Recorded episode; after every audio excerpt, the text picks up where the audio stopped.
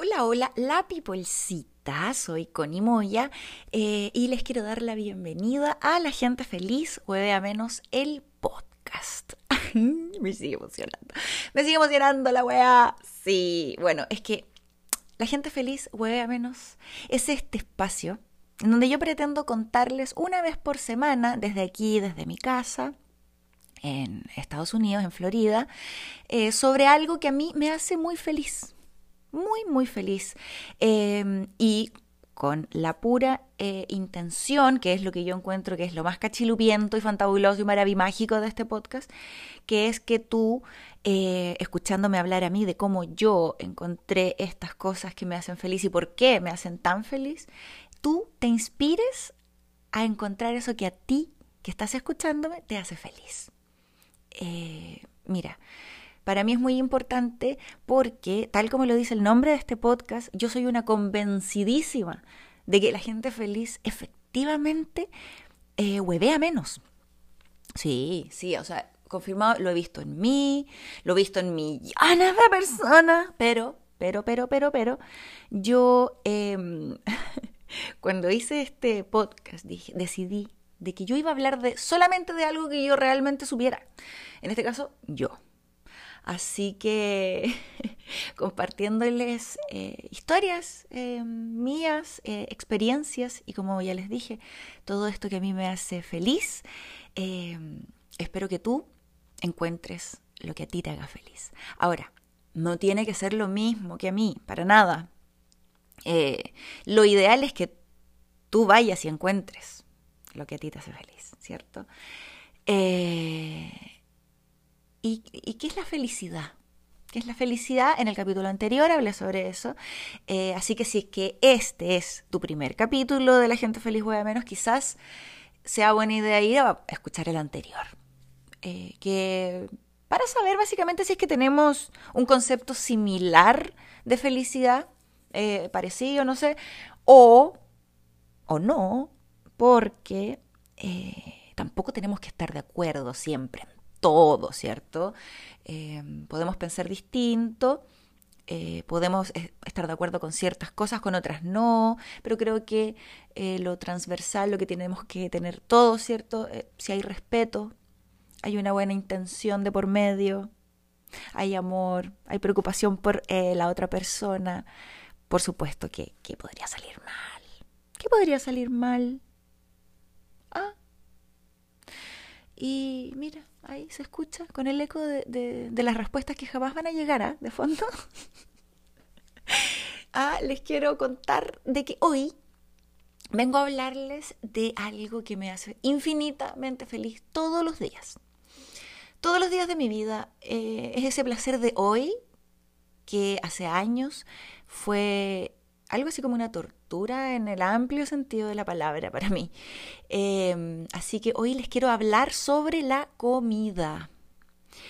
Sobre la comida y aquí también les tengo que hacer advertencias, esta es mi experiencia personal, que, eh, spoiler alert, quizás no fue muy buena los primeros años. Fue pésima los primeros años. Em, pero también eh, quiero compartir esa partecita eh, con ustedes, que hoy por hoy es una parte muy pequeña de mi vida, pero es la más importante que fue en mi infancia, ¿ya? Eh, tuve que ir para poder hablar sobre la comida eh, en, como yo quiero abordarlo, tuve que ir a revisar qué era lo que pasaba en mi casa. Y la relación de la comida y yo, y en, mi casa, con mis abuelos que me crié, usted come lo que hay ya, Oiga, pero yo, a mí no me gusta así. No, nadie le, nadie le preguntó si le gusta. Usted se tiene que comer lo que hizo Lenita. a mí no. Pero a mí no me gustan los zapallitos italianos, sí, pero de nuevo, a nadie le pregunto. Entonces ahí fui una de las tantas niñas, niños, eh, y así que pasamos horas sentados frente a un plato de comida que no nos gustaba. Me acuerdo el chantaje emocional con el que caí yo, por ejemplo, cuando a mí los zapallitos italianos no me gustaban en esa época. Em, a mí a los cuatro años, casi cinco años, a los cinco años de haber sido, me dijeron que a Pablito Ruiz, mi amor de la época, le gustaban los zapallitos italianos. Y yo de ahí me comí los zapallitos italianos, porque creí, dije, oh, es que si a Pablito Ruiz le los zapallitos italianos. ¿Cómo a mí no me va? Listo, no se diga más. Pásame el plato de zapallito italiano. Se lo comió todo, pensando ahí, oh mamá, ella me ha besado. Oh, mamá, mira cómo me come mi zapallo italiano, mamá. Pero bueno, chiquitita ya hacía una, la hacían, la hacían tonta, la hacían lesa, la hacían huevona, como diríamos en Chile. Em, entonces, claro, no era una cosa que a ti te preguntaran, oye, ¿qué es lo que más te gusta? Así como, ¿qué es lo que...? No, tenía la suerte, sí, de vivir en una casa, hasta los cinco años, porque de ahí mi vida cambió, hasta los cinco años yo vivía en esta casa que tenía muchos árboles frutales. Y yo era prácticamente un monito que vivía trepada de esos árboles frutales y comía cerezas, higos, eh, naranjas, eh, manzanas eh, y así muchas frutas porque habían muchos árboles frutales. A los cinco años partimos con mis abuelos a Lima, los tres. Y ahí mi abuela trabajaba en la embajada y mi abuelo se puso a cocinar en la casa eh, amor, amor para ese hombre que hacía lo mejor que podía, ¿viste? Estábamos mi hermano, 10 eh, años mayor que yo, eh, viviendo juntos ahí con mis abuelos. En realidad, ahora metí al, al cuento a mi hermano, fuimos los cuatro realmente. No es que te haya olvidado, hermano. te olvidé. Lo que pasa es que mi hermano se fue en la mitad de. Yo estuve hasta el 97, por ahí, 96 viviendo en Lima y él se fue entre medio. Entonces, los últimos años sí fuimos los tres. Pero creo que fue incluso hasta que mi hermano no se fue. Nosotros todos los días desayunábamos, por ejemplo, el menú era eh, ulpo o pavo de harina. Traducido al español latinoamericano, esto es como una especie de mazamorra de harina de trigo tostada, o sea, como de trigo tostado, ¿cierto? Harina tostada se llama. Y eso, eh, el ulpo es con agua. Es una mezcla de agua, esta harina tostada y azúcar, que era muy consumida en el campo de donde mi abuelo, por cierto, proviene. Yo me crié, yo nací en Santiago, pero me crié en los primeros años en Bulnes, octava región. Y por ahí se había criado mi abuelo también, mi abuela también. Entonces esto era un desayuno de campo. Eh, mi hermano también, eh, por ahí siete mesino nació. Entonces siempre fue súper flaco. Mi abuelo como que tenía una obsesión con que engordara y a mí me metieron al baile también. Entonces ulpo para los dos. Y no lo hacía con agua, lo hacía con leche y además le ponía miel en vez del azúcar, porque para... No, es que la miel es sana, que entonces, entonces este cabro está muy flaco y esta otra ya también. entonces, como por ocho años, no, si al final fueron como por ocho años en total, porque en Chile igual me trataron de dar. Ese fue mi desayuno, lo odiaba.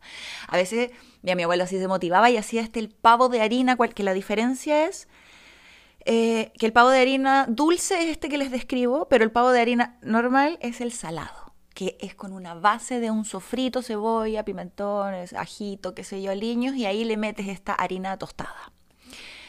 Eh, entonces yo de las dos las odiaba. Todas sus presentaciones para mí era terrorífico porque claro, me obligaban pues, a comer esto al final. Eh, era por nuestro bien, era por, por nuestro bien con, con, mi hermano. Mi hermano se fue y por ahí empezaron a bajarle al, al, al, pavo de harina, al ulpo, porque yo también empecé a engordar. Porque claro, pues si todos los días dándome esto, era insostenible. Entonces por ahí paraba, pero siempre, siempre volvía, siempre volvía, bueno, un par de veces por semana la wea.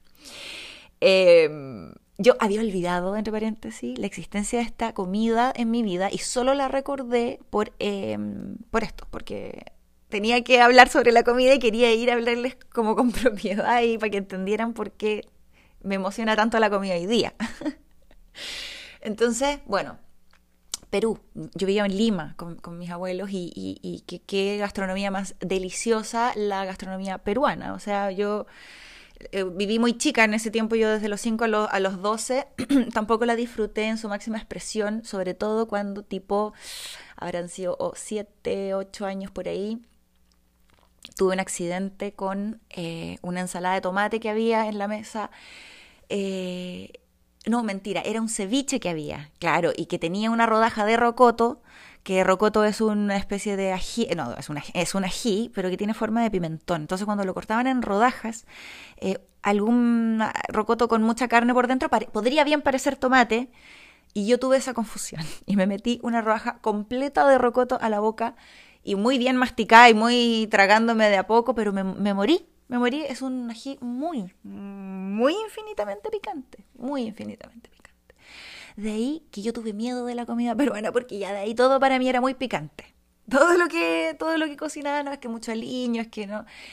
Sí tengo recuerdos, por ejemplo, de haber ido eh, el paseo feliz para mí era ir al puente de los suspiros eh, y comer anticuchos de corazón. Que si bien eran picantes, yo me la bancaba porque era muy, muy a mí me encantaba desde chica. Ese tipo de, como eh, comida peruana, yo sí, feliz. Salchipapas, ¿para qué decir? Pues niña, ceviche ahí pedían siempre sin, sin ají para mí. Em, el asunto es que, bueno, mi abuelo eh, no era un experto cocinando.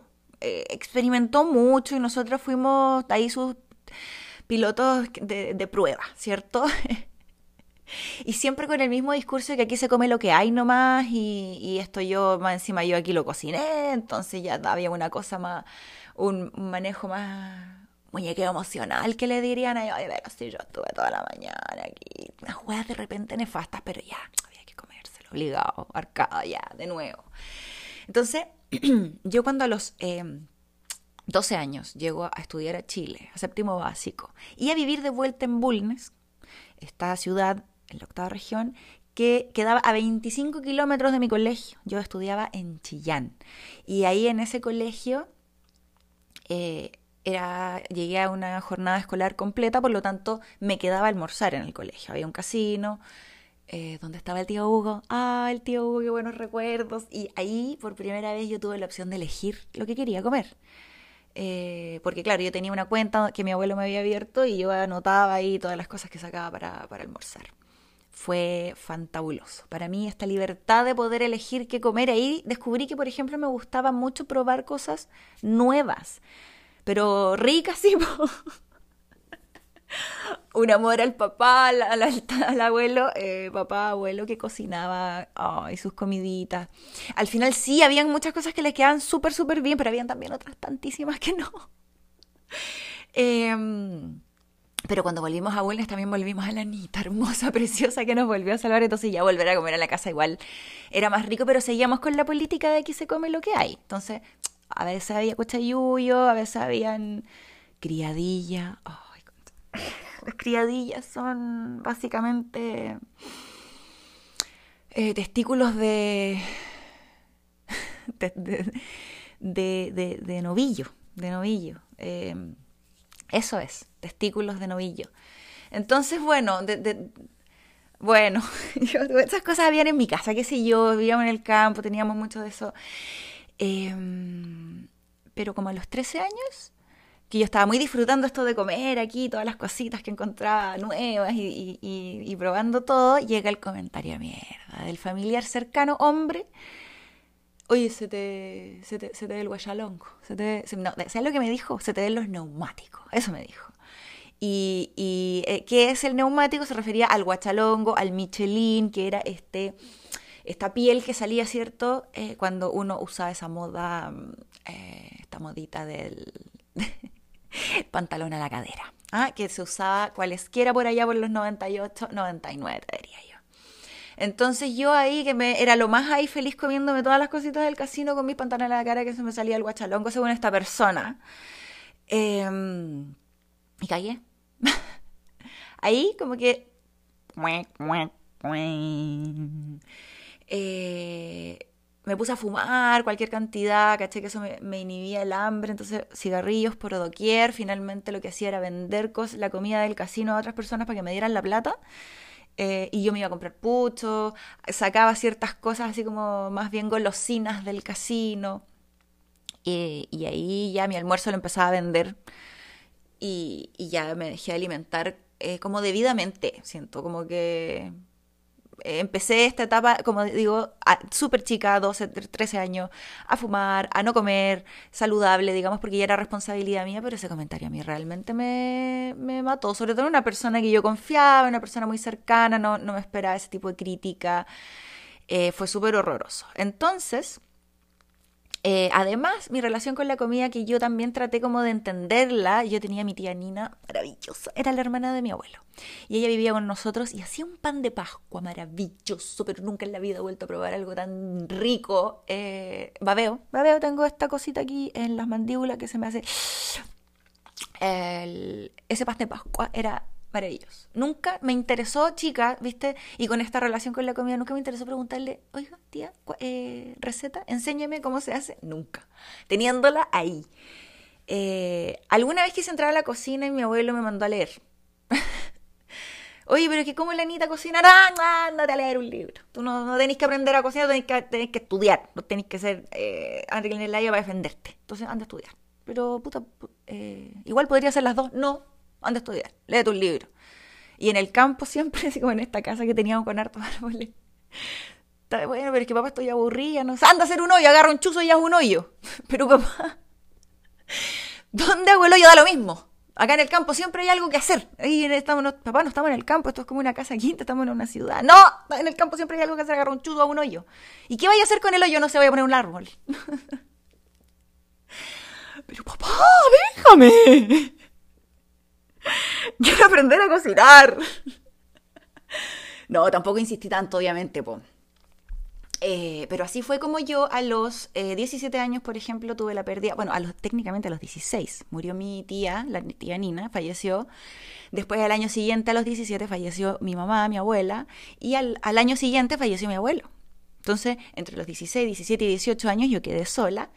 Em, terminé cuarto medio y mi papá biológico me dice, bueno, te, ofrezco que estudies una carrera. Y yo dije, bueno, no sé cocinar. no sé cocinar, necesito aprender a cocinar. Así que esta técnica de, cocina, cocina internacional eh, y eso elegí. Y ahí me metí a INACAP en Chillán a aprender, a aprender a cocinar. Que no sabía, pues bueno, como que nadie me enseñó. No habían tutoriales en esa época tampoco, niña. Entonces, eh, amigas que cocinaran menos tampoco. Em, yo tenía hartos compañeritos, compañeritas que me invitaban a almorzar a la casa, pero el, almuerzo estaba hecho. Entonces tampoco, viste, como que no, nunca tuve relación con la cocina. Entonces ahí en el incapaz. Ah, en el incapaz, no, nada que ver en el, en el INACAP. En el INACAP. Em, en el INACAP fue donde yo aprendí a cocinar una carrera con la cual yo tuve una relación súper tóxica, súper, súper tóxica. Y la tóxica era yo, porque yo eh, te dejaba la carrera eh, y, y volvía. Después me cambiaba de sede, porque bueno, cosas de mi vida que iban pasando, ¿cierto? Me cambiaba de sede. Ahí, paréntesis, reality. Eh, después volvía. Y después me salía, después volvía. No, yo era la toxi. La toxi con la carrera esta, que al final, obvio, no, jamás. obvio que jamás terminé. Em, pero así también fue como yo por primera vez eh, empecé a eh, ver que habían cosas que salían de mí que me gustaban. En este caso, dícese de las cositas que yo cocinaba, ¿cierto? Porque, porque finalmente descubrí que me gustaba cocinar y empecé a sentir una cosa súper rara, weón, que era como... Eh, yo sentía que estaba así como haciendo pócimas. como que me sentía media bruja, así como, ay, esta weá es como hacer pócimas, así como que le estáis echando ingredientes. Patas de gato, ancas de rana flaca, cachetes de marrana flaca. Eh, pelo de, no sé, weón, puerco espincojo y así, haciendo pócimas de bruja, me sentí. Y empecé a disfrutar harto, harto. Em, la parte donde a mí me daban la receta, me daban los ingredientes, ¿cierto? Yo tenía que cumplir estos pasos para poder hacer todo eh, con estructura porque yo, por ejemplo, sabía que cuando yo me salía de la estructura de la receta, yo y me ponía así como a experimentar, yo la podía cagar. La podía cagar, le podía fallar, pero terriblemente. Y eso para mí, eh, en aquella época, era bastante penca, era bastante malo para mí porque mm, no tenía una buena relación con el error. Alrededor mío, los adultos de mi niñez no tenían ellos una buena relación con el error y el error en general se tonteaba mucho y se retaba. Más que era como, oye, mira, en haz esto para que ah, no cometas este error. Era la cámara entonces. Y yo tenía esa misma reacción en mi mente cuando yo cometía un error. Ay, a ver, a puta la wea, no tan weana. Y, y no quería, y no, entonces por eso yo no me arriesgaba, por ejemplo, a salirme de las recetas en aquella época. Si tú me preguntas, ¿te gusta cocinar? Me encanta con recetas.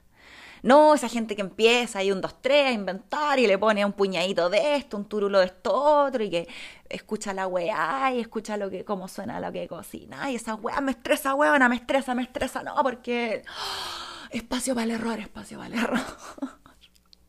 Ay, chiquitita. Pero weona, te juro que eso pensaba, era, era muy, mi relación con él era muy, muy, muy, muy nefasta. Entonces, eh, cuando yo, bueno, abandoné finalmente, fui la toxia, abandoné, le hice el ghosting a la carrera y nunca más volví, weón, así nomás fue. Eh, a la carrera de cocina internacional. Fue cuando ya seguí mi vida, ¿cierto? Cocinando.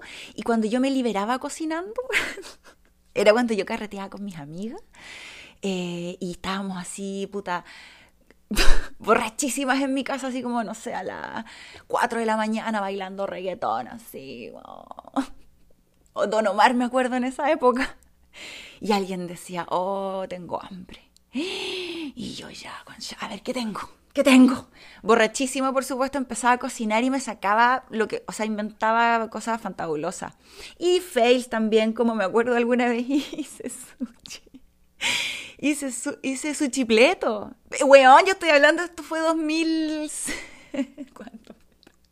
Como el 2006, 2000, no, 2007. Su chipleto, hice... hice sushi con puré con carne, con queso, como una hueá.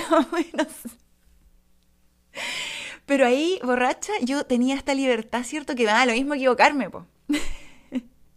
y a mis amigas les encantaba carretear conmigo también, pues lo mismo que no lo nieguen.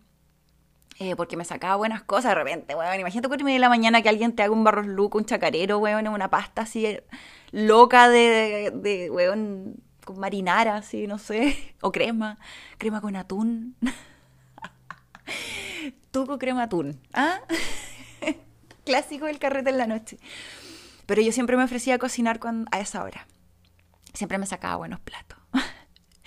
Así, em, yo me, en esa época, bueno, conocí también a, Cristian, me casé con Cristian, eh, nació Damián, y por ahí entre entre que eh, Cristian estábamos recién casados y Damián, creo que por ahí empezaron a aparecer los tutoriales. Por lo menos sé que llegaron a mi vida los tutoriales.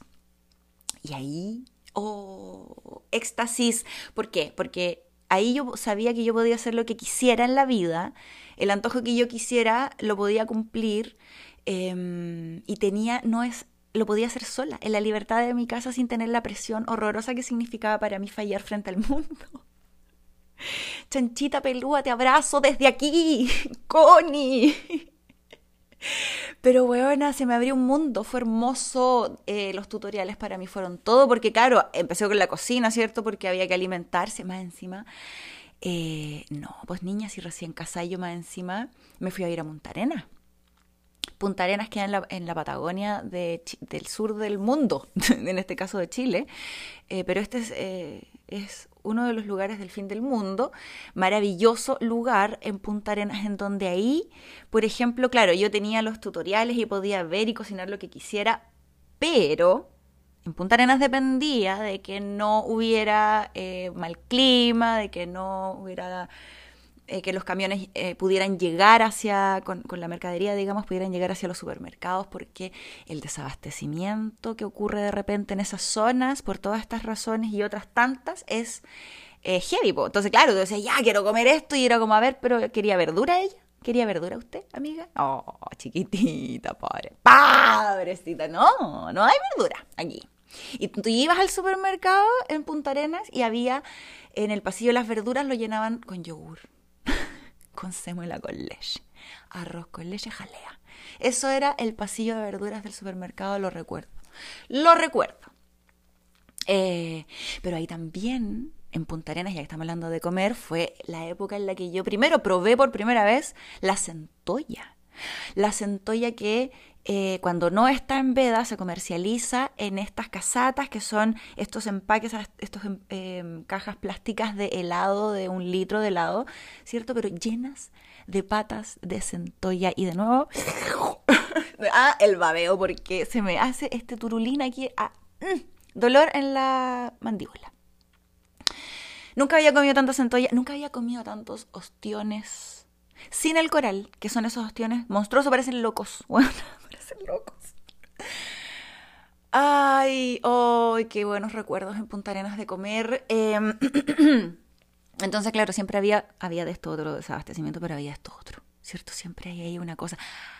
Y además, guinda de la torta que mi amiguita Pabli eh, estaba ahí en Punta Arenas, recién casada, al igual que yo. Estábamos las dos ahí recién casadas, eh, así que nos juntábamos a, comer eh, pizzas de... Em, ¿El Dinos puede ser? Sí, el Dinos. y nos juntábamos a ir al Sotitos en Punta íbamos al Dreams y hacíamos muchas cosas con la amiguita Pabli. Eh, así que fue una hermosísima, hermosísima época en donde, bueno, ya estaba descubriendo que yo podía, viste, esto de cocinar más, ya sin, sin tanto miedo, la libertad de estar ahí yo también sola. Cristian me apañaba, Cristian, Cristian, piloto de prueba del, eh, y también en la casa, piloto de prueba, por supuesto, de todas las cosas que yo cocinaba. Eh, shout out es que es como un reconocimiento a, él también de que siempre comió todo aunque era nefasto, siempre ponía una buena actitud y se lo comía igual. Se agradece. Se agradece eso también. Entonces, eh, cuando llego a Santiago de vuelta, después de este año y medio que yo viví en Punta Arenas, llego embarazada de mi hijo. Eh, y cuando sigo con estos experimentos de tutoriales, sigo cocinando, cocinando más. Cuando mi hijo ya tenía un año y medio, me meto a un curso de tortas decoradas. Eh, tortas de panqueque decoradas, para ser más específica. Y ahí eh, sigo con esta fascinación, por supuesto, por cocinar y por este brujismo de mezclar ingredientes, hacer pócimas, distintos sabores, en este caso de torta, ¿cierto? A ver qué pasa si pongo este panqueque de chocolate y le pongo un, ganache de chocolate y un manjarcito por ahí, un manjar, un dulce de leche. Quizás le pongo unas frambuesas, ¿qué pasa? A ver, pero ¿qué pasa? A ver, ¿y qué pasa? Experimentando, sintiéndome, pero así en un laboratorio fue como puse eh, mi negocio de tortas, Tortas La Cleme, que partió el 2013, a fines del 2013, eh, y que me empujó también a em, el, arte de crear estos monitos de fondant, estas figuritas, eh, toda esta decoración con fondant, que era un fondo que hacía yo, en base a marshmallow. Entonces, tampoco era ese sabor nefasto que tenía el fondant en general y que tiene hasta el día de hoy, eh, sino que era sabor a marshmallow. Entonces era un rico fondant que tenía una linda forma, pero que era para mí una plasticina, plastilina, em, con la que yo podía jugar y volver a ser niña. O sea, era maravilloso para mí. Tortas La Cleme significó em, otra de esas veces en las que yo vi tangiblemente, vi así cara a cara, que lo vi, lo vi, lo vi, así, esto no es mentira, weón, esto salió de tus manos, tú lo hiciste, tú lo hiciste, ñaña. Y es hermoso, es hermoso. y además es rico. Mm, eh, vos dale. Y ahí me tiré, con todo, con tortas la cleme, con todo, sino para qué. Fue maravilloso, algo con lo que yo no contaba. Eh, además de bueno este desarrollo artístico de ir de poquito, de poco, de, menos a más en, las figuras, eh, partiendo con caritas con puntitos y, una línea tipo media luna de sonrisa y terminar haciendo gestos, facciones y tal. Eh, una evolución así maravillosa que agradezco mucho haber podido permitirme vivir a la larga. Eso fue, logré permitirme eso. Y eh, también hay las amiguitas esas que antaño bajoneaban conmigo en los carretes. El bajón de mi casa cuando tenía tortas la Cleme era enfermo. Siempre habían panqueques, mi casa era como como la casa de la bruja de Hansel y Gretel. Era como siempre pasaba chocolate, a vainilla, la gente que pasaba por fuera. Eh, era como, pero ¿qué, ¿por qué siempre este olor? bueno, porque todo es rico lo que hay acá adentro. Eh.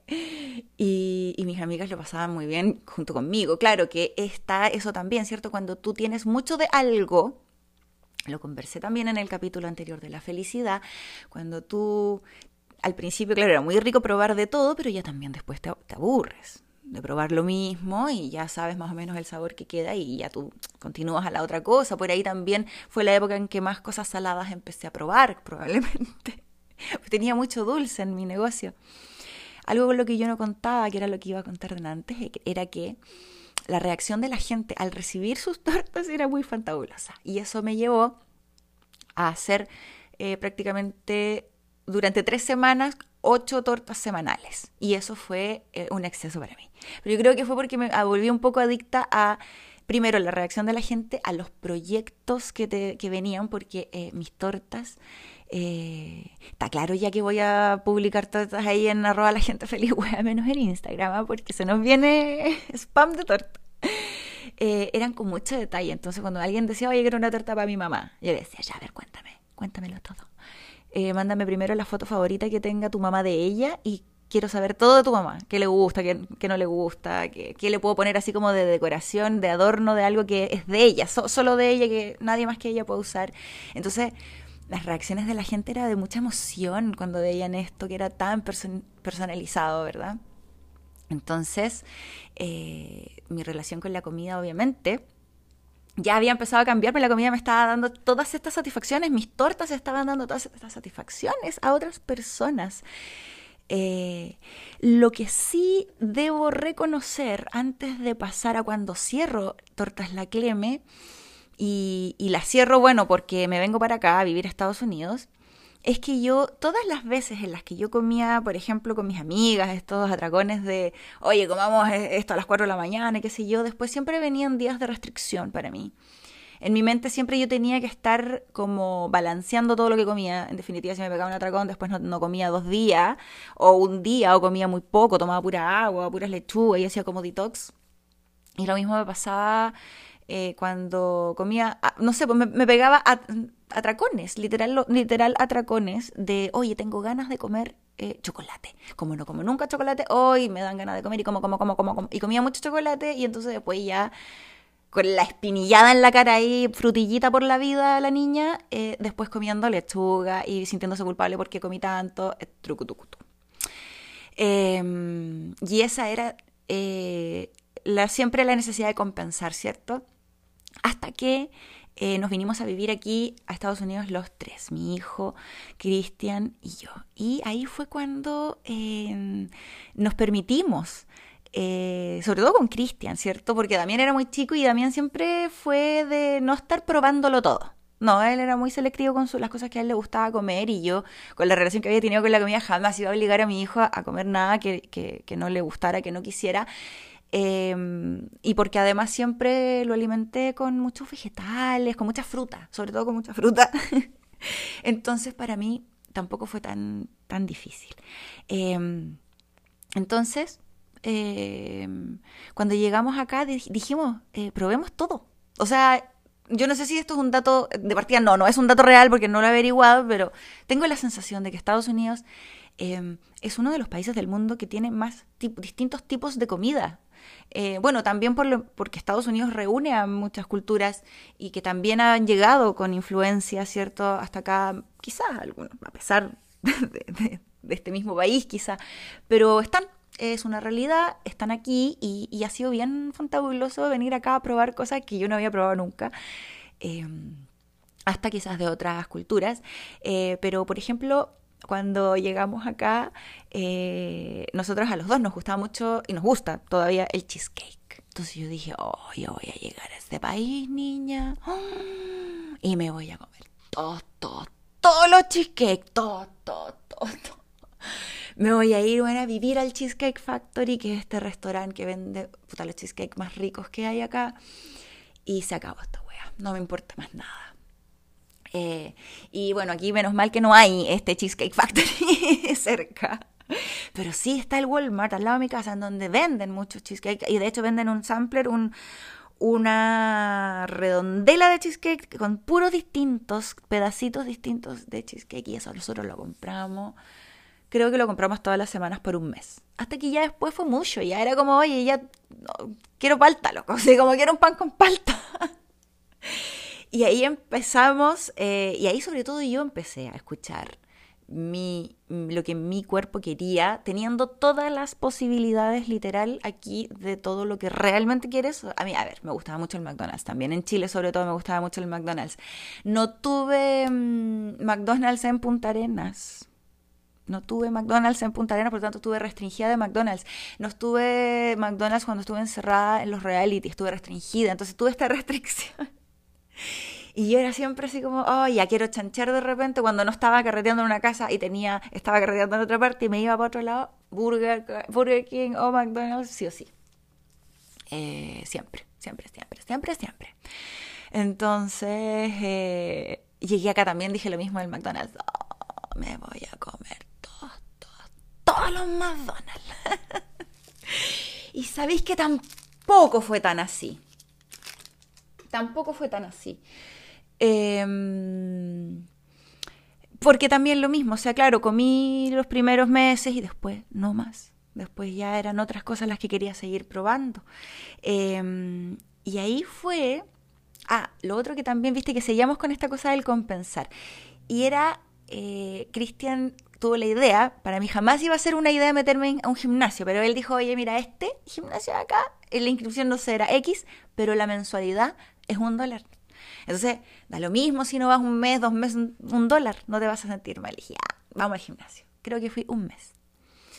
Em, a este famoso gimnasio.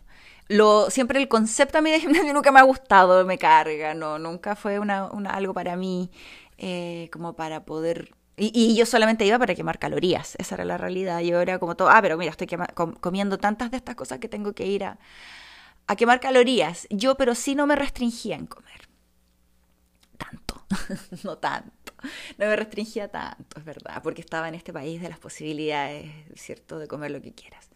Pero eh, yo fui solo un mes a ese gimnasio, yo nunca más volví a pisar ese gimnasio porque de ahí también empecé a entender de que así también como con la comida hay muchas posibilidades para poder mover el cuerpo y no necesariamente mover el cuerpo tiene que estar relacionado con quemar calorías. Eh, también la comida empecé a entender con el tiempo, cuando empecé a tomar conciencia de mi cuerpo em, y analizar todas las, el discurso que yo tenía con él, por ejemplo, con el error, o, o incluso con mi cuerpo, con el físico cuando me veo un poco más de guata, cuando tenía esta onda con los pelos antes, con la depilación, de que yo no podía estar sin depilarme, porque era horrible, y así tantos discursos súper negativos que tuve con mi cuerpo por tantos años, tantos años.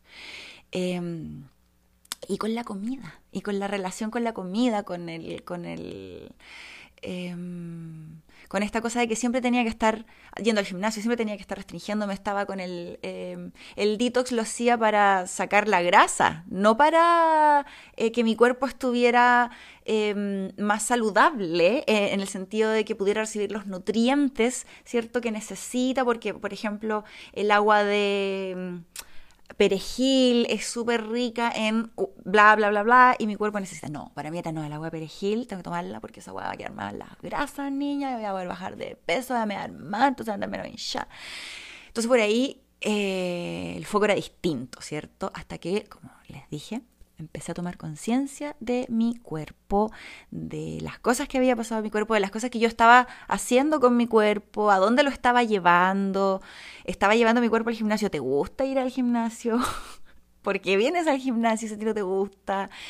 Em, ¿Será que tenemos que buscar otra cosita para mover el cuerpo si es que quieres mover el cuerpo? ¿Quieres mover el cuerpo? Así fue como llegué, por ejemplo, al yoga. Eh, el mismo yoga te conecta más con tu cuerpo y tienes más esto de, a ver, ¿y esto yo por qué no lo como? Es como, ¿por qué no me gusta esto? Por ejemplo, las bebidas. Yo llegué aquí a la... aquí es el país de la Coca-Cola.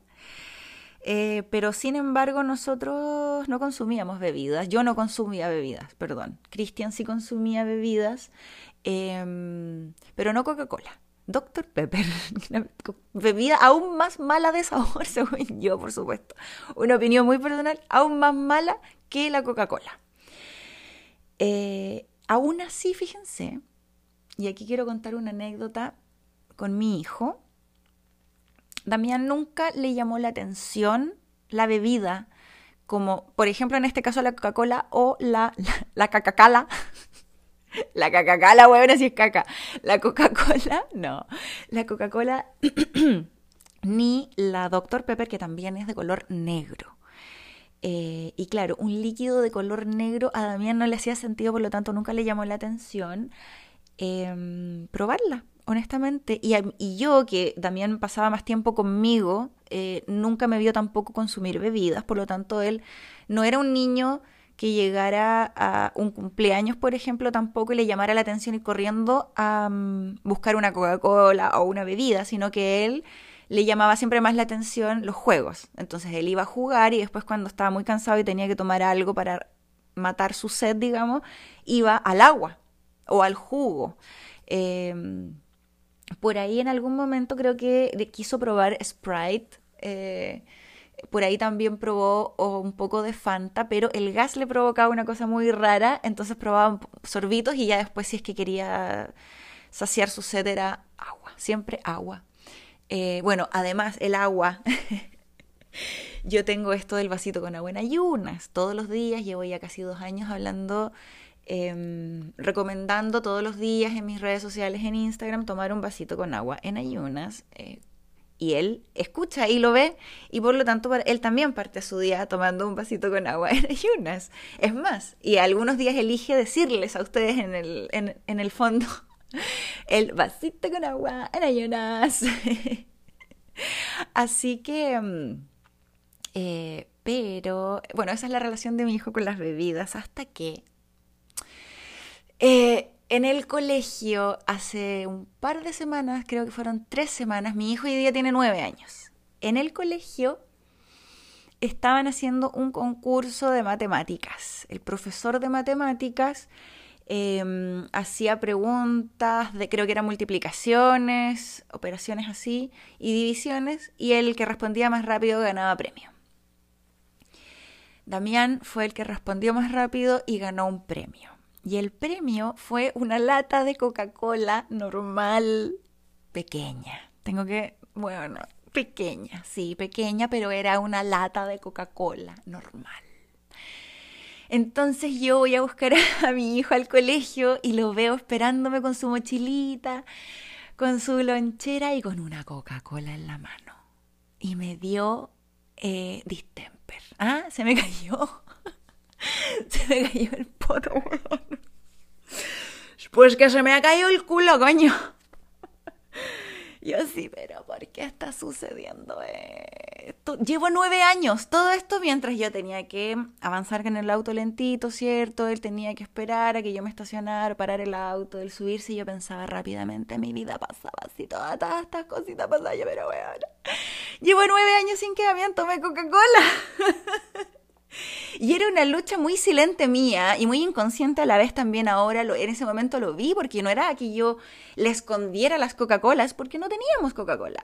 Si él iba a un cumpleaños, yo no le iba a prohibir tomar Coca-Cola tampoco, así como nunca le prohibí tomar Fanta cuando quiso probarla o eh, Sprite. Es solo que él claro, él toma jugo de naranja, jugo de manzana, toma agua, toma jugos eh, de frutas en general, pero le hacía más sentido probar una Fanta, que tenían color naranjo como el jugo naranja que toma, tiene, le hacía más sentido probar una Sprite que esta cosa eh, negra. Yo de verdad no era una campaña que tenía contra la Coca-Cola para nada. Pero sí. Ah, pero, pero, pero nefasta, pues igual. A mí no me gusta la bebida. Bueno, algo personal. El asunto es que se sube y mamá me cuenta todo emocionado que estaba en este concurso y que el otro amigo, el compañerito, le estaba ganando, pero que él fue y ganó y porque supo la respuesta y yo, mi amor, qué emoción más grande y mírame mamá lo que me gané. Ay, mi amor, te felicito tantísimo. Mamá, tú sabes que yo nunca he probado una Coca-Cola. ¿En serio, Dani? no te puedo creer. ¡Jura, perro! y bueno. Sí, mamá, nunca he probado, estoy súper emocionada, no sé qué, la, la, ay, qué buena onda, mira, qué buen día este que te ganaste, vas a llegar a probar algo nuevo. Sí. Bueno, este discurso del algo nuevo, como yo les contaba, mi hijo tampoco era muy de probar No, es que me gusta probar, jamás. Eso del niñito que se metía las cosas a la boca, jamás también ni de bebé fue así. Entonces, eh, yo también era como viendo... Em, uy, no sé cómo traducirlo, pero green eggs and hams, eh, jamón con huevos verdes con jamón, es una cosa como de Dr. Seuss, una cosa así, en donde hay un personaje que le dice al otro, oye, pero mira, tenéis que probar estos huevos verdes con jamón. Entonces el otro le dice, pero yo no quiero probar eso, tú no, no me gusta. El otro le dice, pero ¿cómo no, no, tú no puedes decir que no te gusta si tú no lo has probado? Y eso hace un par de años Damián lo escuchó y yo me agarré de esa frasecita, huevona, pero como si fuera así como el último salvavidas en el océano, huevona. Y le saco todo el rato así cuando le digo, ¿quieres probar esto? No, es que no me gusta. Ay, como diría acá el. Tú no puedes decir que no te gusta si es que tú no lo has probado entonces así también con las comidas de él, ¿cierto? Lo juego de vuelta como... Eh, a él le gusta mucho, no sé, por ejemplo, eh, esta hamburguesa especial del McDonald's. Entonces yo le digo, no, a mí esa hamburguesa no me gusta. Ah, pero tú no puedes, mamá, em, decirme que no te gusta si no la has probado. Ahí partió la niña a comprarse la hamburguesa terrorífica, probarla delante de él y decirle, mira, efectivamente, no me gusta tu hamburguesa. Se te agradece, pero no, no me gusta. Eh, pero así como el vasito con agua también, bueno, los ejemplos, ¿verdad? Ay, así como llegamos a la casa, agarro un vaso transparente, una caña bien grande, agarro transparente para que vea el color y todo, y le sirvo yo misma la Coca-Cola. Eh, eh, incluso, incluso le grabé un video para mandárselo a su padre porque que fue un momento muy así como para mi tipo, weón, yo luché nueve años.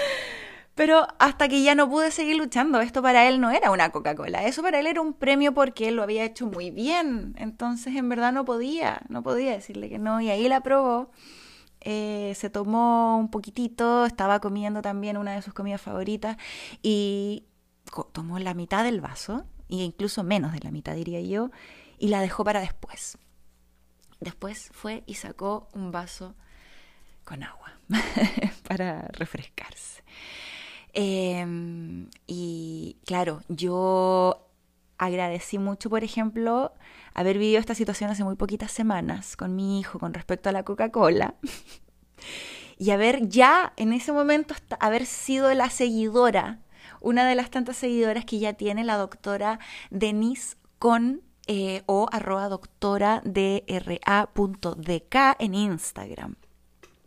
Ella es una es médico especialista en nutrición y en sus redes sociales Denise comparte información sobre la nutrición intuitiva que mira, prácticamente es lo que he estado tratando de hacer desde que llegué acá.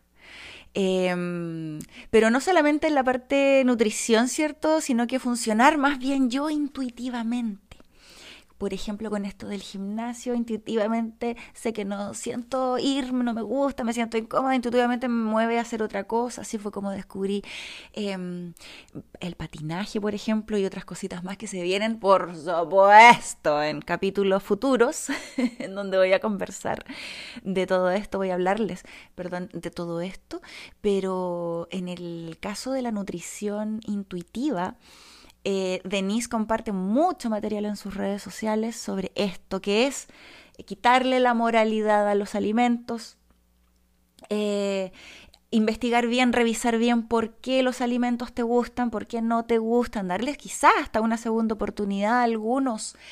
Em, ver qué onda las porciones, a ti te servían porciones en tu casa o tenías la opción de elegir cuánto querías comer, te imponían las porciones, hay muchas cosas sobre la comida, un acto que uno tiene que hacer todos los días de su vida para sobrevivir que nosotros a veces no concientizamos y los hacemos, bueno, ahí tal cual, inconscientemente, ¿verdad?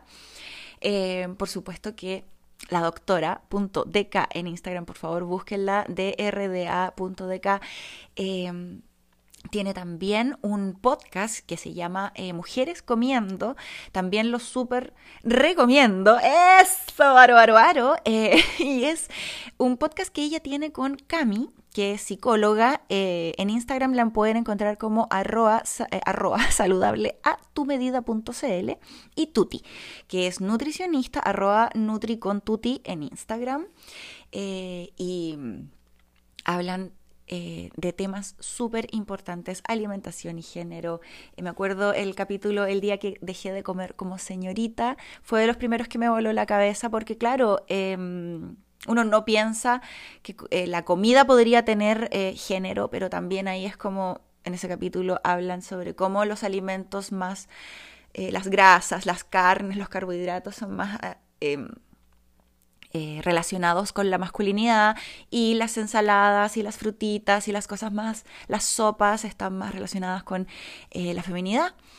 Em, así que nada, yo les recomiendo mucho las redes sociales, por supuesto, de todas, de sobre todo la doctora Denise, la doctora K, Yo también le decía la doctora acá, pero la doctora Deca. Em, bueno, así que nada, yo cierto que es súper importante escuchar sobre todo em, este contenido para que nosotros vayamos a revisar nuestra relación con los alimentos, esta cosa de que de repente, viste cuando te dicen, no, las frituras son poco saludables, no, no son saludables las frituras. Eh, y sí, pues, o sea, no sé cuál, es el concepto de, lo no saludable. Yo para mí las frituras son inolvidables, ¿no? Inolvidables, yo no sé, pensaba en las empanadas fritas de camarón queso que yo comía en Reñaca. Ay, qué cosa más maravillosa. La macha queso y la macha queso ahí mismo, si era una y una.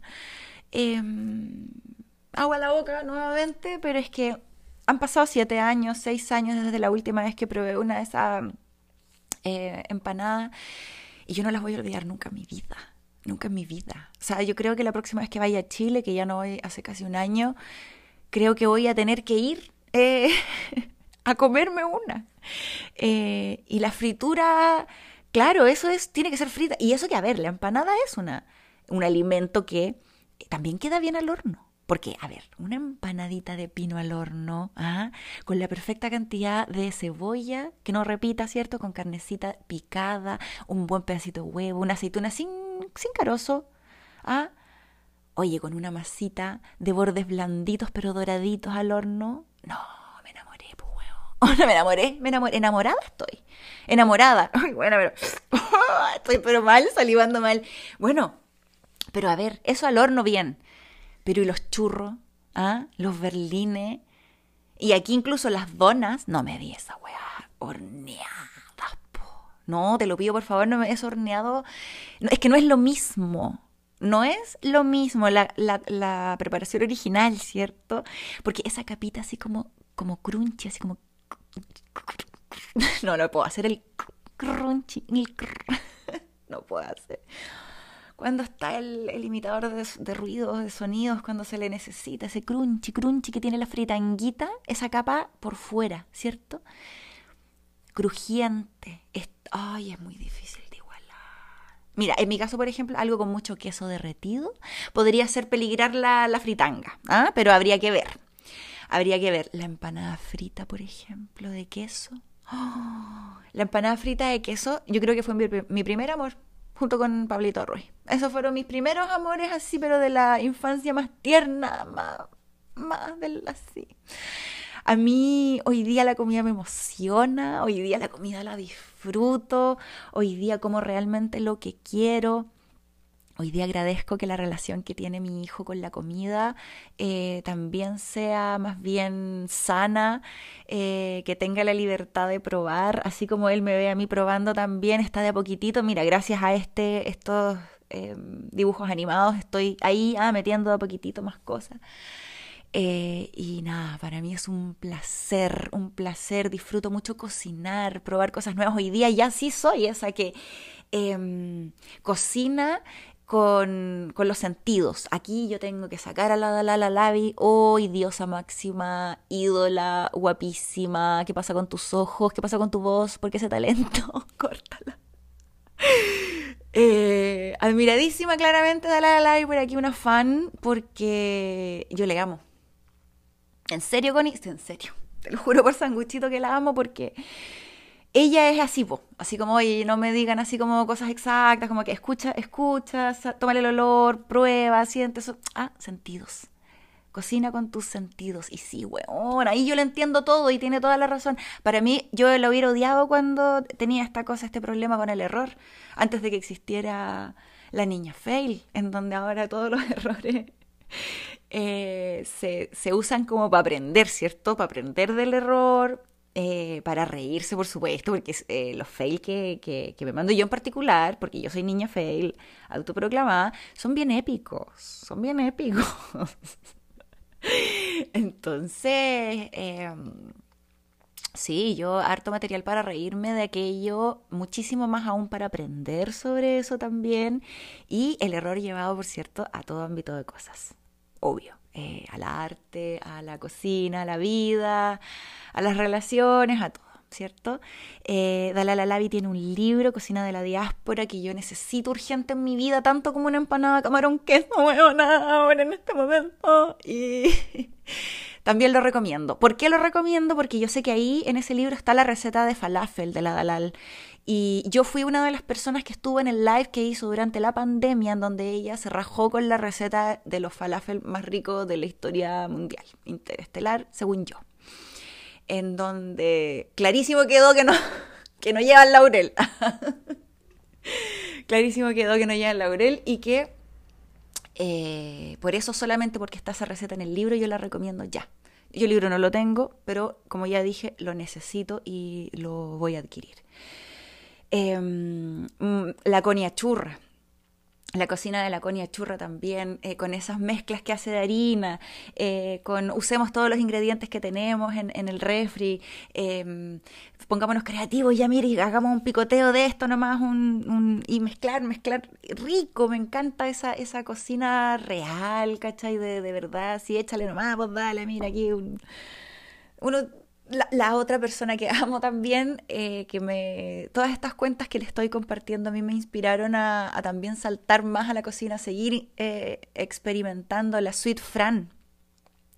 En algún momento eh, me llamó mucho la atención la cocina vegana, así fue como llegué a la, a la, a la suite franca y días amiguita, no así como la Connie y la Dalal, no, yo no soy tan igualada para decir que soy amiga de ella, yo no soy amiga de ella, pero sí de la Fran, sí, también tiene su libro fantabuloso, que también necesito en mi vida, ah, por cierto, entonces yo, eh, la maleta que me traiga de Chile va a ser llena de sanenú, de libro y de vino. como siempre, igual, ¿ah? como siempre, y deje de color. Así que mm, la Sweet Fran tiene recetas tremendas veganas, en su mayoría veganas, ahora ya se está tirando más con recetas vegetarianas. Em, y todas esas son mujeres que a mí me inspiraron muchísimo a, esto de la cocina. La Kena Fredes también, estoy tratando de hacer memoria. La Kena Fredes también me inspiró muchísimo con sus recetas y con la buena onda. Es que además son todas mujeres muy buenas ondas, muy, muy, muy, que a mí me provocan muchísima, muchísima admiración em, e inspiración, por cierto. Así que también se las dejo recomendadas y también eh, las cuentas de ellas a mí me inspiran. Eh, como que me hacen feliz. me inspiran porque, claro, me dan ideas que me terminan haciendo feliz. El estilo que tiene cada una también, las cositas que hacen aparte de cocinar también. Entonces, es un 10-10 para mí. ¿ah? Así que por eso se, se los dejo ahí. Eh, les dejo planteada la inquietud de todas esas cuentas ricas de recetas fantabulosas de mujeres increíbles, em, que no solamente hacen eso, por supuesto, ¿ah? como la mayoría de, nosotras. Así que, Pipolcita fantabulosa. Creo que esa fue mi vuelta eh, por la comida eh, el día de hoy. Vuelta que quiero cerrar con un pequeño resumen em, y con un contarles un poquito en lo que estoy hoy día.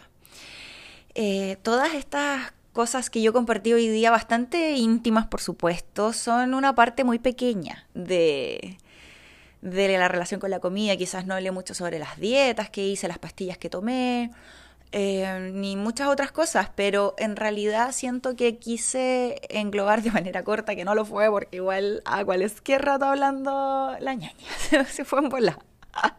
bueno, pero también tengo 37 años ya por niña, entonces una como que tiene harto que contar a medida que pasan los años. Em, y, y, mira, claro, no, eh, creo que recién adulta, hoy yo puedo mirar para atrás y decir, ahí habían conductas en esos tiernos años de eh, trastornos de la conducta alimentaria, sin duda, los cuales nunca fueron diagnosticados porque dentro de todo siempre me mantuve con un cuerpo más bien hegemónico y, nunca se me llevó al doctor por eso. Pero eso no significa que no, que no existiera eso de que yo me privara de almorzar y que estuviera preocupada de no engordar y de, y de no cambiar tanto mi cuerpo eh, o no mostrarlo tanto. Eh, ya estar con más miedo y, miedo a perder el control porque a veces em, había prohibición, a veces no, entonces yo también al tener prohibición yo misma hacer, eh, causarme yo misma la prohibición de repente metiéndome en distintos tipos de dietas y tal, era yo misma la que me generaba, entiendo así hoy día para mí, viéndolo para atrás, estos atracones. O sea, era como, claro, no, no, Connie, no puedes comer chocolate, no puedes, chocolate, no puedes comer chocolate porque vas a engordar. No puedes comer chocolate porque vas a engordar. No puedes comer chocolate porque vas a engordar. Y después ve un harto chocolate, se come todo el chocolate, todo, todo, todo, todo, todo, todo lo que no comió. Entonces, em, ¿qué pasa hoy? ¿Qué pasa hoy? Estoy súper consciente de la relación que tuve con la comida. Eh, agradezco mucho eso, me hace muy, muy feliz, pese a que no fue fácil darme cuenta de todo esto, pero eh, yo agradezco mucho haberme dado cuenta, así yo no replico. Eh, en mi hijo, por ejemplo, acciones prohibitivas, no voy a demonizar ningún alimento, él mismo me está enseñando, como siempre, él enseñándome las lecciones más em, increíbles, eh, por ejemplo, con lo que pasó con la Coca-Cola. Eh, aclarar que el tema del color de la Coca-Cola mi hijo nunca lo asoció porque yo, por ejemplo, si bien le daba jugo de fruta, jamás era un jugo de frutas como mora o como, no sé, arándano, que fuera un color más bien así tirado para pa oscuro, para negro, eh, café oscuro, que en este caso vendría siendo la Coca-Cola, pero sí le hacía mucho sentido el Sprite, por ejemplo. Pero el gas, ahí estaba mi... ahí estaba la ventaja. Y viste, yo todavía... Eh, mi, mi, mm, en lo que estoy hoy día, digamos, es en que yo sigo desaprendiendo. Eh, para poder aprender nuevamente, para poder eh, ser yo quien decida, y mi cuerpo más bien, que, quien decida qué es lo que, qué es lo que va para adentro. Yo sí voy a escuchar el antojo que tiene mi cuerpo, por ejemplo, hoy día, sin ir más lejos, en donde tengo una gana de comerme una beterraga, así con mucho, limón y con cebolla y cilantro. unas ganas de comerla que ya las tengo listas. Eh, y sí, mi cuerpo está necesitando, al parecer, lo que sea que contengan las beterragas porque, y el limón parece, porque me lo está pidiendo. A gritos, diría yo, internos. que yo ya no dejo pasar. Yo ahora estoy escuchando muchísimo las ganas que me dan hacer las cosas, lo que realmente me gusta, eh, porque es la única forma en la que yo he ido pasito a pasito acercándome a la felicidad a la felicidad más completa eh, y que eso de eso se trata de eso se trata este podcast po si ahí no hay que perder el, el foco ¿ah? la gente feliz hueve menos yo estoy aquí muy feliz sin huevear a nadie Así que bueno, yo aquí estoy muy feliz, pero ¿saben lo que me puede hacer siempre más feliz? A mí siempre me puede hacer más feliz mi hermana Dani. Sí, porque mi hermana Dani, yo ahora, mira, la pienso, la nombro y al tiro ya como que sonrío, me empiezo a reír sola, porque la hermanita, oye, que me hace feliz esa cabra chica, bueno. soñada, amada, mágica.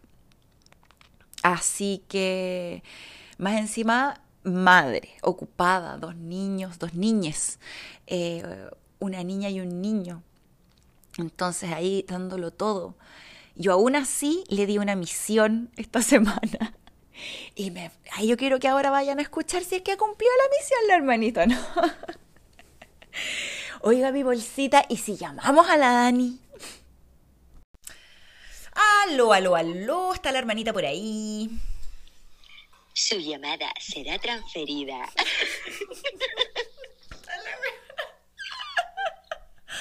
Oh.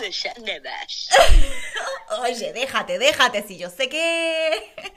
Yo sé que no queréis grabar, yo sé que no queréis grabar. Em, ya, pero vamos a, a confesar la realidad verdadera nomás, Dani.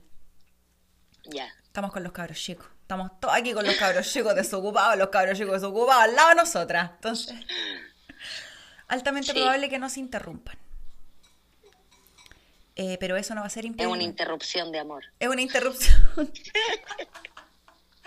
así será, así lo vamos a tomar como una interrupción de amor, pero eh, esto le va a impedir que yo te pueda... Eh, le quiero contar a la pipolicita la misión que yo te di. Em, poroto mío de mi corazón, de Poroto. Cuando te llamé para contarte de que en este capítulo iba a hablar de la comida y te pedí que me recomendaras temitas que tuvieran que ver con eso, ¿cierto? Ejemplo, eh, este clásico que voy a poner aquí bien bajito. Sopa de caracol, eh, Eso.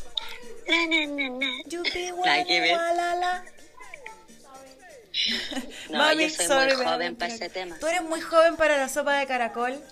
Eh, pero esa, porque yo 85 nací pues ñaña, entonces, entonces, entonces cuando yo te digo comida, ¿qué fue lo que me dijo la hermanita hacia al tiro, al tiro, al tiro, al tiro? Calle 13. Y yo te porque dije, Calle 13 ¿qué pasó? tiene una obsesión con la comida. ¿En serio? Sí. ¿Y de dónde tú sacaste esa teoría tú, oye tú? Ah, son cosas que nosotras hablamos las amigas cuando nos juntamos. Ya. Y llegamos a la conclusión de que él en todas las canciones... Así son nuestras conversaciones. Me ah. que dejan huella. Analizamos a todos los cantantes. a eso nos dedicamos. ¿Qué habrá querido decir con esta letra este cantante? ¿Qué habrá detrás? A eso se dedican ustedes a carretear, cuando carretean. Claro, no, pero de verdad Calle 13 o Residente, que es la misma persona, el mismo personaje, eh, en todas sus canciones tiene comida.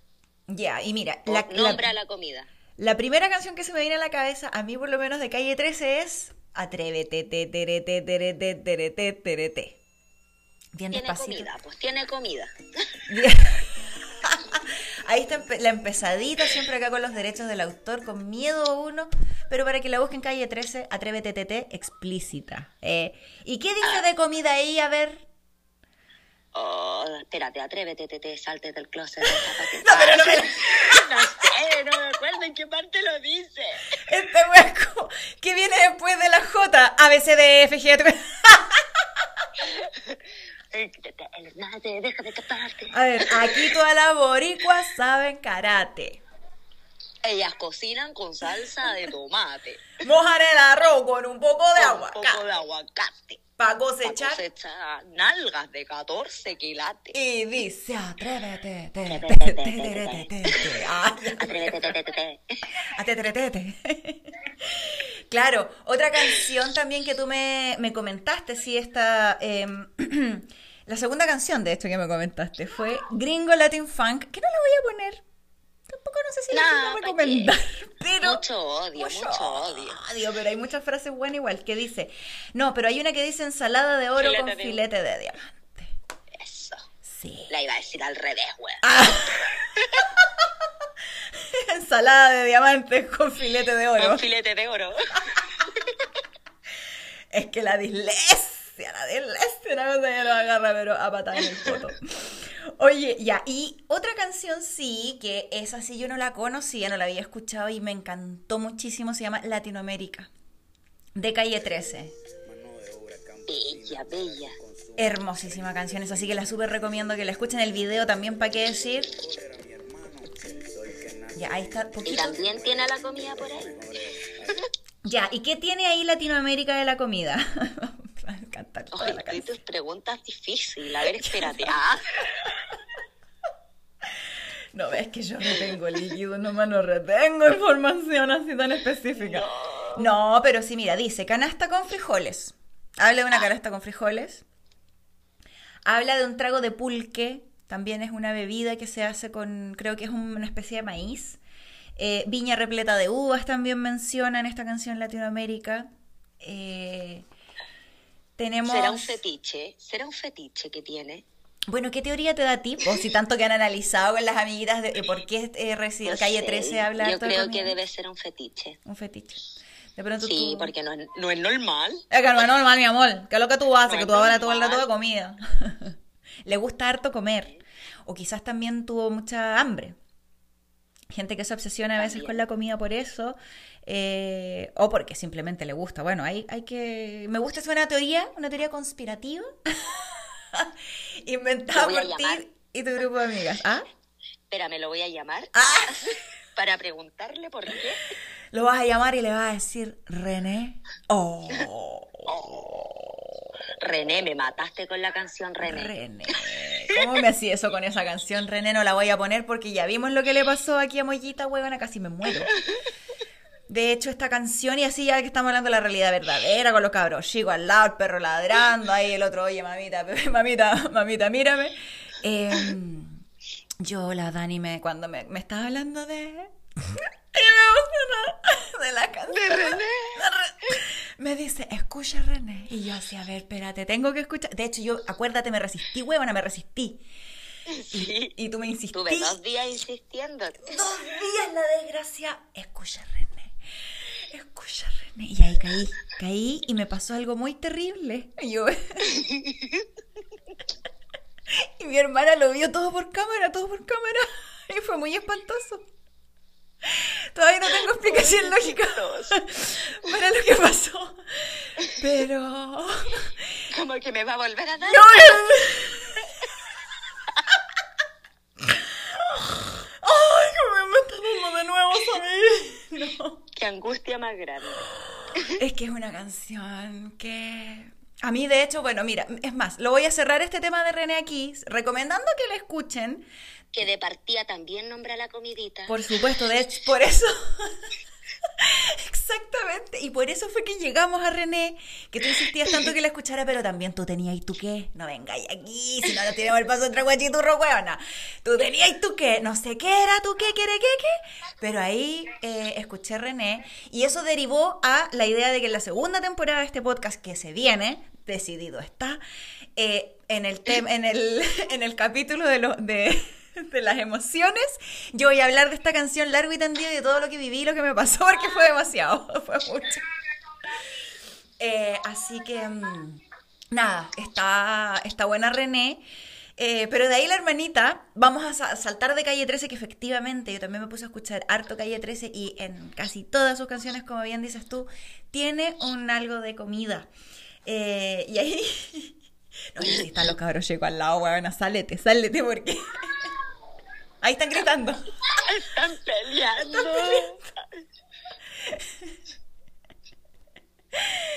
Ya, entonces... ¡Bájate! ¡Bájate de tu hermano!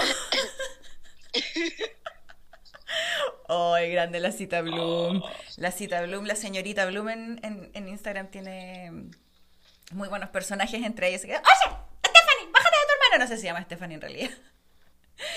Muy bueno. Oye, bueno, seguíamos hablando del tema de las em, canciones. ¿De verdad, si ya solucionaste el problema de la pelea que está pasando entre los niños? Eh, córrete de ahí porque ahora viene esta canción que tú misma empezaste a cantar, huevona, esa que era del plátano. Ah, plátano, plátano, plátano. Potasio. Ah. Potasio. Potasio.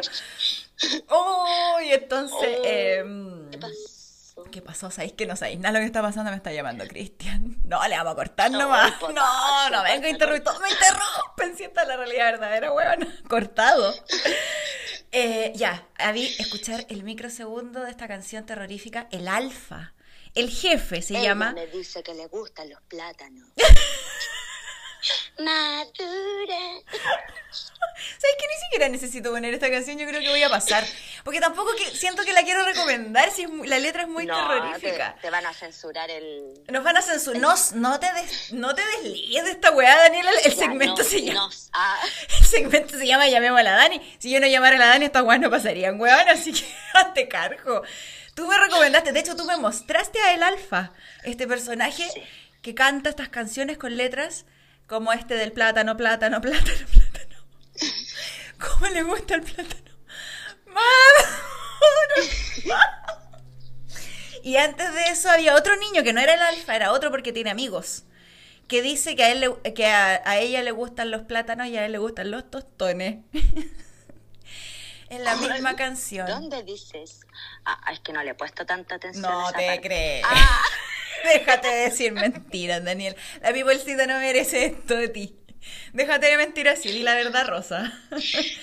Pero así fue como llegamos a la conclusión. Bueno, yo llegué a la conclusión, tú no, porque tú no habías nacido. Yo tenía pocos años en este mundo, pero siento que este niño alfa tuyo, que tú me mostraste ahora, el alfa, el jefe, es como que el general, lo que fue el general en 1989, los 90, por ahí, con canciones como, por ejemplo, El Caramelo. Lo chupan y lo chupan porque las entretiene. A todas las mujeres. Le gusta el- caramelos negros, caramelos blancos, caramelos. A caramelos viejos. Ah, le gusta a las mujeres, dice el general. En y este- si lo dice. y ah, si lo dice el general. Bueno, de la época, Cristian estuvo aquí que me estuvo llamando por teléfono recién el fin de semana, ¿cierto? Y le pregunté a él, huevona, que este es más antiguo que tú, que yo. O sea, tú decís, la Connie es Que antigua. tú, que yo, que. Que tú, que yo, que él, que el amigo de la abuela de la tía. Y que el alfa. Y que el alfa, y que todos estos huevos es más antiguo. Eh, y él, cuando le pregunto canción, ¿qué, ¿qué canción se te viene a la cabeza cuando te digo canción con comida? Me dijo mayonesa. Cáchate el manso tema que se sacó. Bate. Y ahí está la porotito verde huevona levantando la pierna con todo. Si no, ¿para qué? Bate que bate. Y bate que bate que bate chocolate. En ese programa nefasto de eh, este niño morante. Terrorífico. Eh, Atro ese programa, oye, qué atro. qué espanto. Se acabó, ¿no? Sí, Me alegro. creo. Puta. Tal vez le cambiaron el nombre. El claro. mismo contenido con otro nombre. Mi mira, otra calle nomás, weón. Bueno, pero fíjate que cuando Walton me menciona esta canción mayonesa, yo recuerdo que esta es un grupo que se llama Chocolate. ¿Y qué canción se te viene a ti a la cabeza con chocolate? Pero chocolate, yo soy un chocolate pan. En un Eso sushi. se me viene. Esa se te viene a la cabeza porque tu cerebro es así. Por eso lo amo. Por eso yo amo tanto tu cerebro. Uy. ah. ¿Qué fue eso? Yo. Y aquí está Lulu Jam con chocolate bomb. Qué hermoso recuerdo. Ahí me volaste la cabeza. ¿eh? Voy a, espérate, voy, déjame adelantar esta cosa porque siento que aquí Sí, el porque video esa está. parte se parece a... ¿Qué? Muy guachino. ¡Mochino! ¡Maricanana! Bueno, real, real. Vamos a adelantar, a ver a dónde.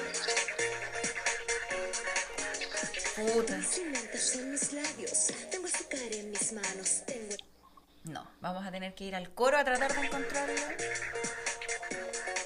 Es harto de esto. Poca letra, harta música.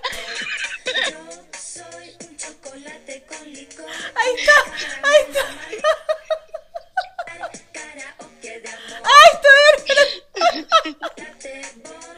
Ay.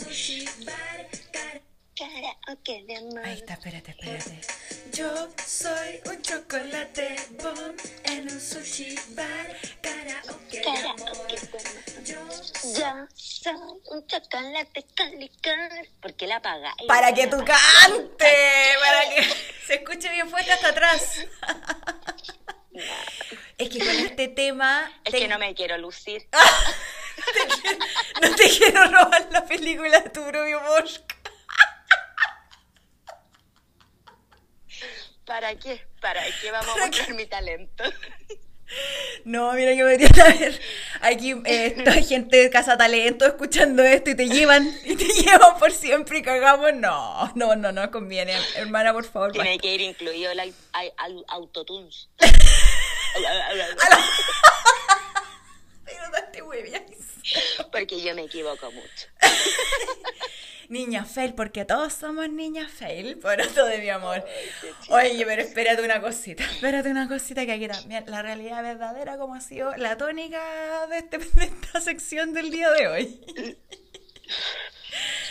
Em, hoy día, ahora hace dos minutos, no, no dos minutos, hace más de 20 ya, pero te dije, oye, y hoy día, ah, ¿qué canción se te viene? ¿Qué canción se te viene con comida a la cabeza, Dani? Y dile a la pipolcita que me dijiste. Uy, es que te dije tantas cosas. De la Lima, pues Daniela, fue hace 20 minutos. Lima, ¿Cuál es la del limón, Lima. Medio limón. Medio eso. Raro. Que es un tema muy bizarro, güey. Muy bizarro. Ya. Y un limón y medio limón.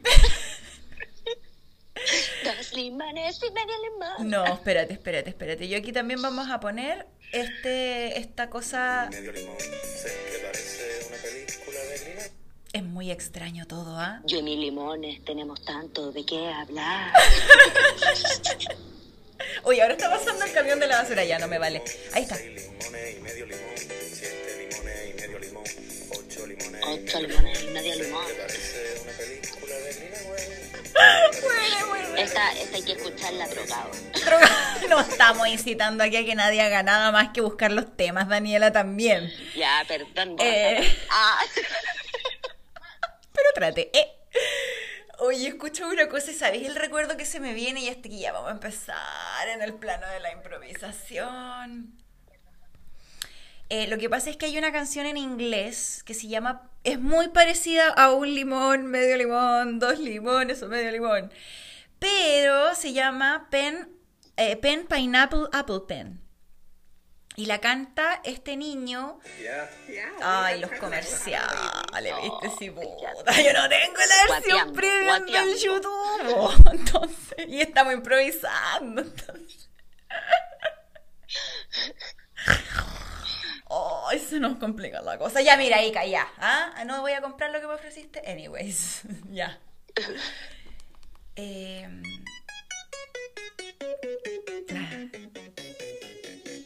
El video, tienen que verlo también, es muy interesante. Se llama Pic- Pi, eh, pi. Picotaro.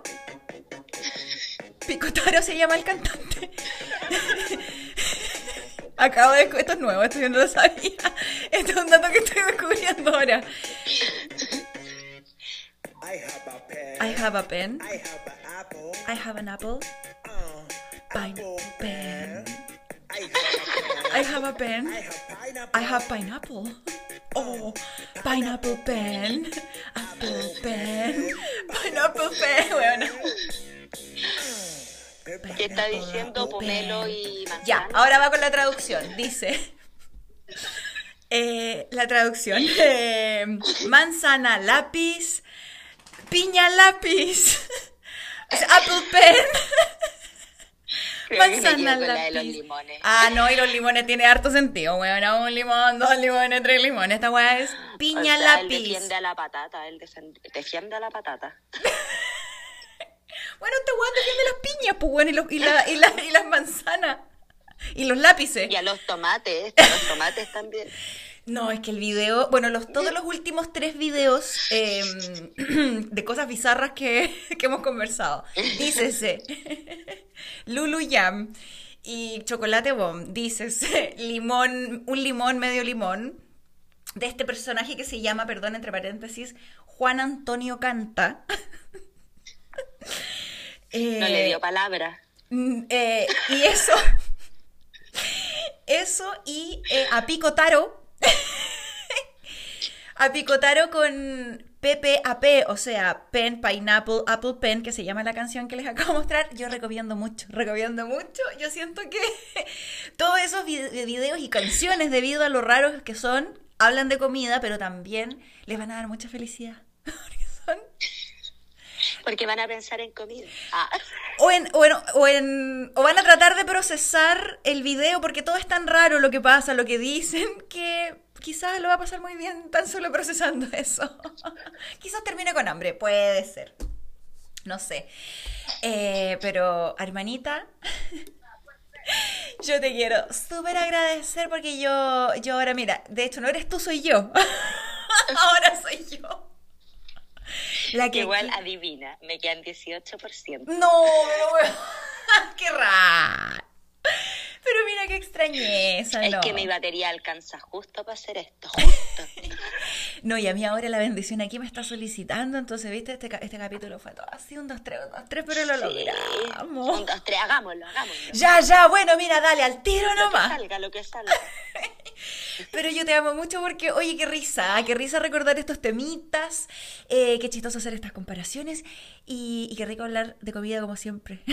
Porque, oye, qué bueno, Sí. qué, qué rico comer y qué rico cocinar, ¿cierto? O sea, cocinar no sé, comer sí. Real, güey. Entiendo tu relación con la comida. Y con el cocinar sobre todo. Oye, preciosa, te amo, te adoro. Te Oh. Yo busco. también te amo. Te dejo un Un besito. placer grande. estar contigo. Ay, te amo como siempre para mí también. Besito a la hermana. Chau, chau. Chau. Y eso fue eh, el caótico. Llamemos a la Dani del día de hoy. Pero mira, la realidad verdadera, que es eso que me gusta a mí, es que siempre es así.